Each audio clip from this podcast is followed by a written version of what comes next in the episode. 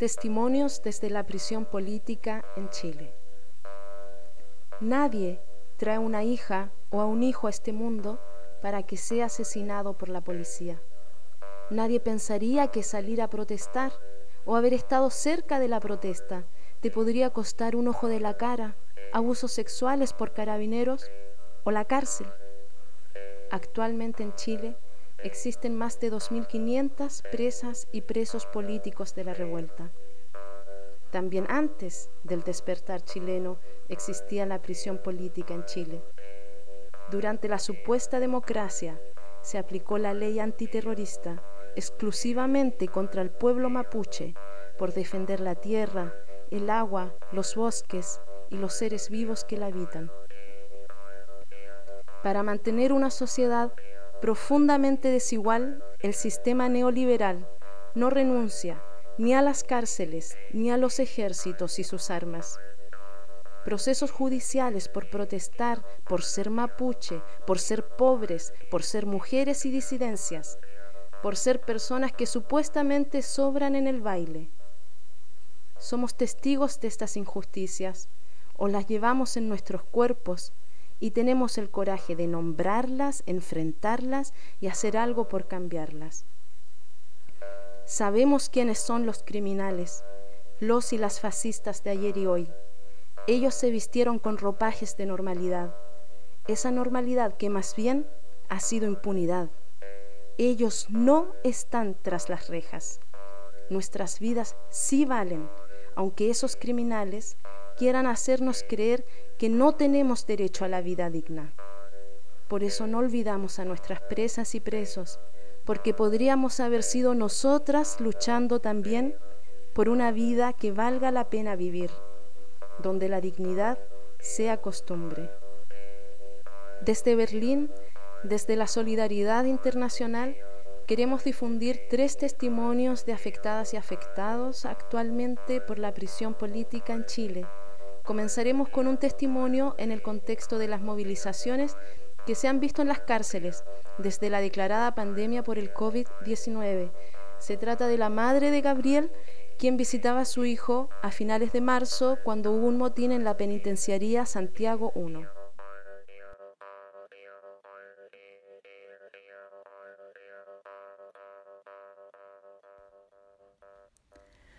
Hoy el ánimo de tener un feliz y esperado día junto a mi hijo Gabriel se convirtió a los pocos minutos de prepararme para entrar en una pesadilla de las peores vividas. Reos de algunos módulos tenían planeado un botín de fuga. Frente a la indiferencia y desesperación de saber que sus vidas no le importan a las autoridades de gendarmería, ni menos del Estado. Frente a la alerta sanitaria, ningún preso ha recibido ni vacuna, ni mascarilla, ni ningún insumo para su protección ante el virus hoy convertido en pandemia. Fuimos testigos al llegar de la presencia excesiva de piquetes de fuerzas especiales, rodeando cada lugar y sin entender a los pocos minutos comprendimos qué pasaba. Compensaron los gritos, la histeria, los llantos, disparos provenientes del interior, carros de carabineros entrando al recinto, guanacos, zorrillos, motos, helicópteros, y luego ambulancias junto con carros de bomberos. A esa altura ya se filtraba que algunos lugares se incendiaban, mientras que la prensa oportunista llegaba y transmitía que Gendarmería controló todo y que los presos no tenían motivo para rebelarse, pues sus demandas sanitarias estaban siendo atendidas se empieza a escuchar la palabra muertos. Comienzan a salir las ambulancias a toda velocidad. Angustia y terror nos inundó, mientras que fuerzas especiales y el guanaco comenzó a cercarnos, para que no fuéramos a punta de mojarnos. Irnos. ¿Se puede creer que nos iríamos? De pronto la multitud, el bálsamo a mi corazón. Mi hijo Tomás logró encontrarme. Abrazo eterno para superar la adversidad y entregarnos más fuerza. Dimos aguante hasta que pudimos saber de nuestros módulos 14 al menos, el de los chiquillos de la revuelta que estaban bien, o eso dicen. Los encerraron rápidamente cuando comenzó el motín, porque estaban juntos en el casino, esperando que los trasladaran para recibir nuestras visitas. Hasta el momento pudimos saber de ellos por el Instituto Nacional de Derechos Humanos, que llegó para ser informado sobre en qué situación estaban nuestros jóvenes luchadores sociales y los demás presos del recinto. Pero al salir vemos que no logró recabar la información necesaria para todas las familias que se agolparon desesperadas para saber de los suyos. Solo posubimos de los dos nuestros y cuatro módulos más de entre al menos más de veinte.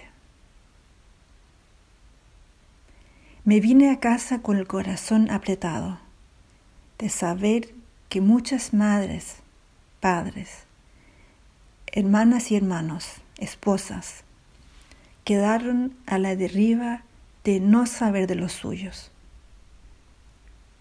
Nosotros supimos de los nuestros, solo dos descompensados.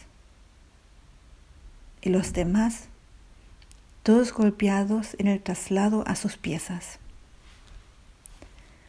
Ahora quedo atenta a saber de mi cachorro que recibió golpes en vez de mis besos, insultos de mis palabras de amor y aliento, y un vacío inmenso en la panza ante la esperada tarde en que recibía un pedacito de hogar en cada sanguchito hecho con amor de mamá. Será hasta el próximo jueves, larga espera otra vez, hasta que su abogado también logre verlo y traerme novedades.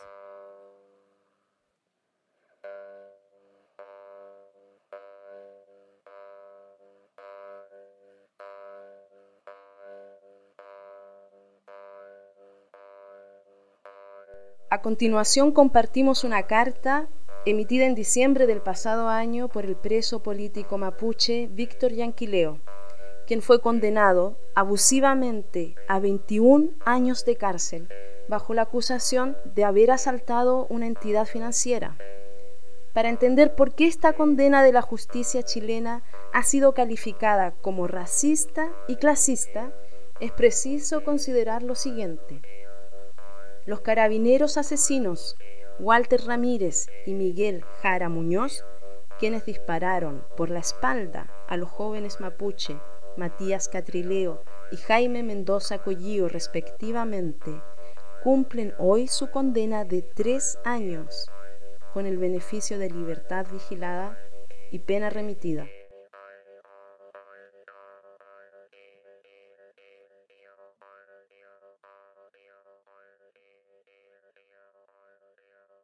Nehuenche Mayeco, 15 de diciembre del 2019.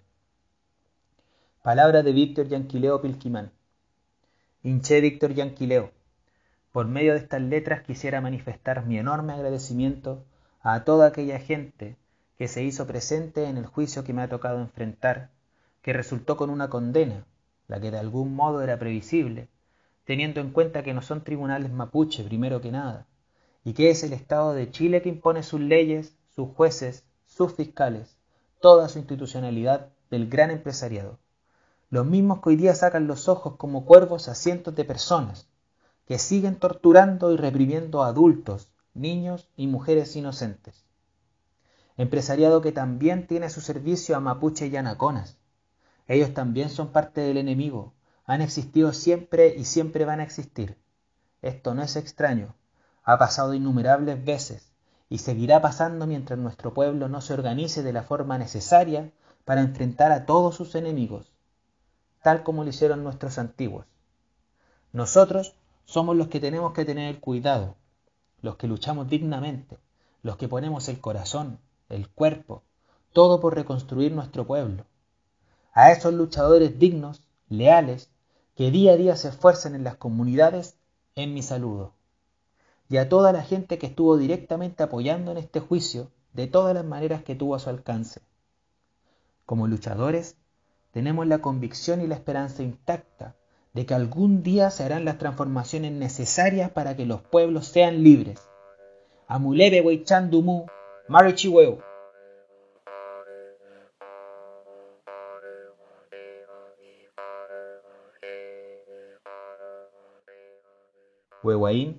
18 de diciembre de 2019.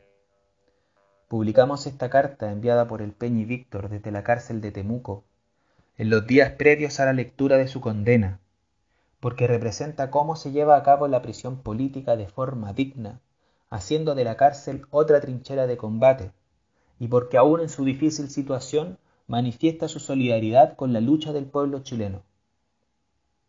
Comunicado de Víctor Yanquileo. Desde la cárcel de Temuco, un abrazo a todos los luchadores sociales. Por medio de esta carta, yo, Víctor Yanquileo Pilquimán, hago llegar este sincero y fraterno saludo revolucionario a nuestros compañeros y amigos, hombres, mujeres y niños de la organización Huehuaín y a todos los que puedan escuchar este mensaje. Hoy, como prisionero político mapuche, ya próximo a definir cuántos años de condena, por los tribunales y agentes del Estado de Chile, juntamente con los poderes políticos y económicos, no puedo dejar pasar esta oportunidad para agradecer su incondicional apoyo en todos los sentidos.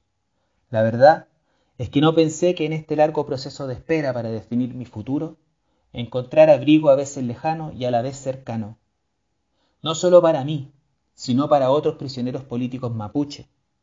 De antemano sabíamos lo que nos esperaba, porque tenemos muy claro a quienes hemos desafiado para exigir justicia, y no solo para nosotros como pueblo, los que hemos optado por este camino digno de lucha, sino también para el pueblo chileno que hoy por hoy se manifiesta en las calles, carreteras y campos, o lanzando los brazos contra el Estado imperialista y colonialista. Hoy me pregunto yo, ¿seré el peor condenado? Y mi respuesta es inmediatamente no porque hace mucho tiempo el Estado de Chile condenó a mi pueblo a la pobreza y el exterminio. Hoy es ese mismo Estado enfermo por el cáncer de la corrupción el que reacciona frente al pueblo indefenso. ¿A cuántas personas le han quitado la oportunidad de ver el amanecer o mirar crecer a sus hijos? ¿O a cuántas personas han violado, torturado o asesinado? Hoy hago un llamado amplio al pueblo en general para que se continúe por este camino, camino de lucha, y no se deje engañar por los conductores políticos de siempre. Es hora de organizarse y hacer surgir nuevos liderazgos, líderes con principios, honestos, honrados, transparentes, con ganas de construir un mundo mejor para todos de cara al futuro. No es una utopía, es posible. Amulepe Weichan.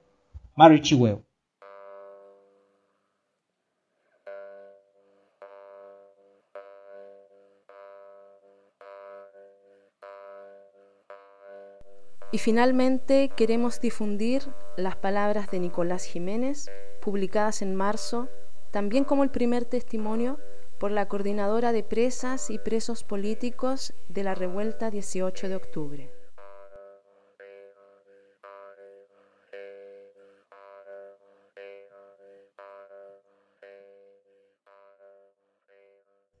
Una noche más, palabras de Nicolás Jiménez, prisionero de la revuelta. Una noche más en estas miserables celdas del centro carcelero Santiago I, sometidos por el régimen de los bastardos carceleros que cada día abusan de su putrefacta autoridad que les entrega el miserable sistema. Desde estas frías celdas les mando un gran abrazo lleno de complicidad a cada compa que sigue resistiendo, saboteando y atacando al bastardo sistema que sin tregua somete a niños, adolescentes y ancianos. Son pocas las palabras que nacen hacia ustedes, solo pedirles que no abandonen la lucha. Nada ha sido en vano, y como decían por ahí, hasta que la dignidad se haga costumbre y valga la pena vivir, y hasta que las últimas de estas celdas estén vacías. Respecto a mis seres cercanos, solo les pido algo de comprensión y paciencia, ya que este proceso no será eterno, y mucho menos logrará opacar ideas y mis ansias de libertad utópica. A mi compañera, de mi creciente hija, solo agradecerte por todos tus esfuerzos y eterna paciencia que me llena de ánimos para seguir en pie. Se despide un prisionero de la revuelta, módulo 14, Nicolás Jiménez.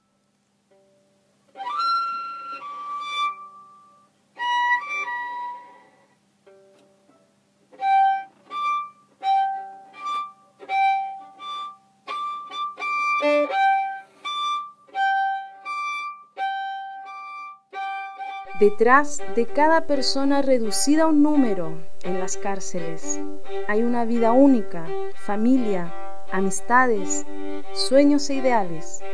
El Estado necesita las cárceles para criminalizar a quienes se esfuerzan por conseguir los derechos más fundamentales. Nosotros no les hemos olvidado y exigimos la liberación de las presas y los presos por luchar contra un sistema de opresión y por dignidad para vivir. Marishiweo. Este audio informativo o podcast ha sido una producción conjunta de la Comisión Acción de Cabildo Berlín y del podcast Es Resistir. Muchas gracias. Shaltumay.